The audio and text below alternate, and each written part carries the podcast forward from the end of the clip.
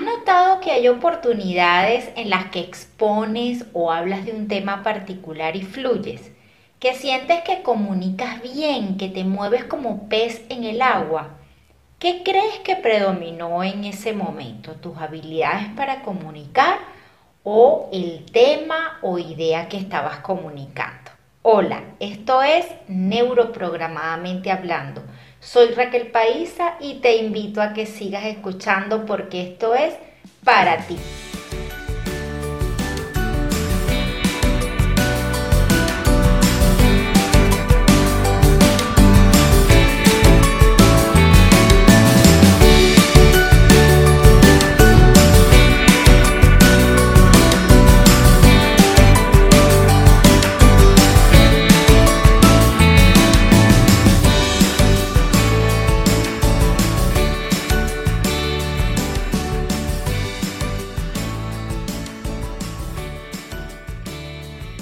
Comunicación efectiva es aquella que logra su objetivo.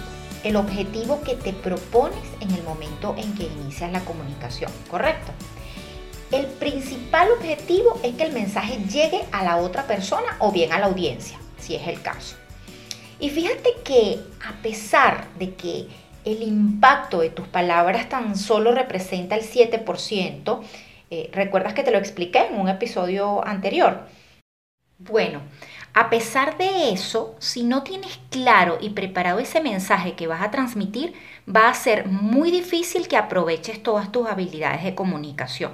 Es decir, la forma o el cómo lo vas a transmitir, donde haces uso de tu lenguaje corporal, tu postura, tus gestos, tu contacto visual y el tono de tu voz. La preparación del mensaje es fundamental. Definitivamente estoy convencida en que ambos aspectos, el qué decir y el cómo decirlo, son necesarios y deben trabajarse. Pero desde mi experiencia, sí es muy importante elegir bien antes que nada y eh, tener claro qué se quiere contar, qué se quiere decir. Cuando sabes qué quieres transmitir, y cuentas con los argumentos para defenderlo, automáticamente tu comunicación mejora. Te expresas más fluidamente, estás más seguro de ti mismo, eh, defiendes con más convicción e incluso con más pasión, ¿no? Con lo cual también logras aportar una emoción a tu discurso. Entonces, la clave para empezar a comunicar bien es muy sencilla y está a tu completo alcance. La preparación del mensaje es fundamental. Primero tienes que saber qué quieres decir. Parece obvio, ¿no? Pero mi experiencia me confirma que debemos trabajar en este punto. No puedes saltártelo ni por supuesto confiarte en que tal vez mm, ya sabes eh, improvisar o algo así.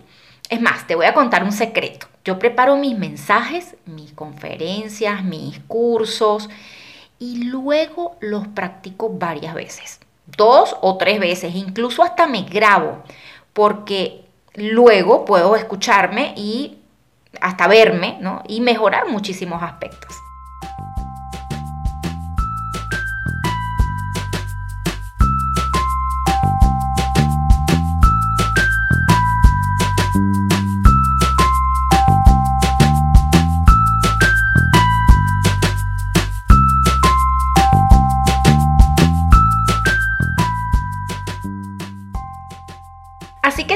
Recomiendo que en principio prepares muy bien aquello que quieres comunicar. Y para eso te voy a dar cuatro tips o cuatro elementos que debes considerar en esa preparación. Número uno, prepara el mensaje o idea principal.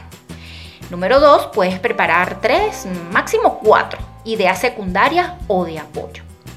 Número tres, piensa ejemplos y anécdotas que apoyen a tus explicaciones. Esto siempre va a ser de gran ayuda para que la otra persona o las otras personas se sientan identificadas. Y número cuatro, también puedes pensar en, en esas posibles preguntas que te podrían hacer, porque así eso también te permite pensar en las respuestas que le vas a dar a esas preguntas.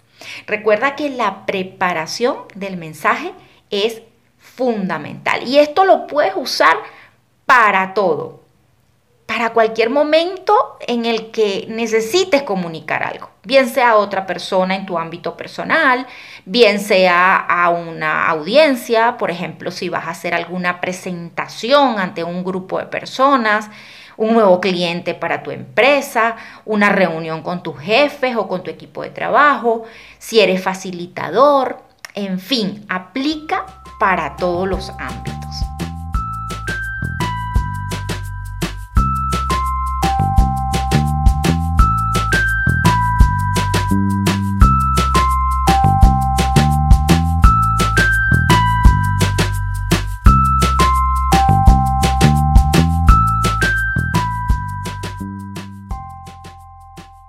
Entonces recuerda, siempre para comunicar con eficacia hay que empezar por pensar y preparar todo lo que quieres decir para que con esa información puedas utilizar todas las habilidades que has aprendido y que seguirás aprendiendo en este podcast. La preparación del mensaje es fundamental. El hecho de tenerlo pensado y preparado automáticamente va a hacer que ganes confianza en lo que dices y lo transmitas con mayor seguridad y además estarás más preparado para defenderlo. Ya verás cómo eh, verás una gran diferencia si simplemente le dedicas más tiempo a pensar y preparar lo que quieres comunicar.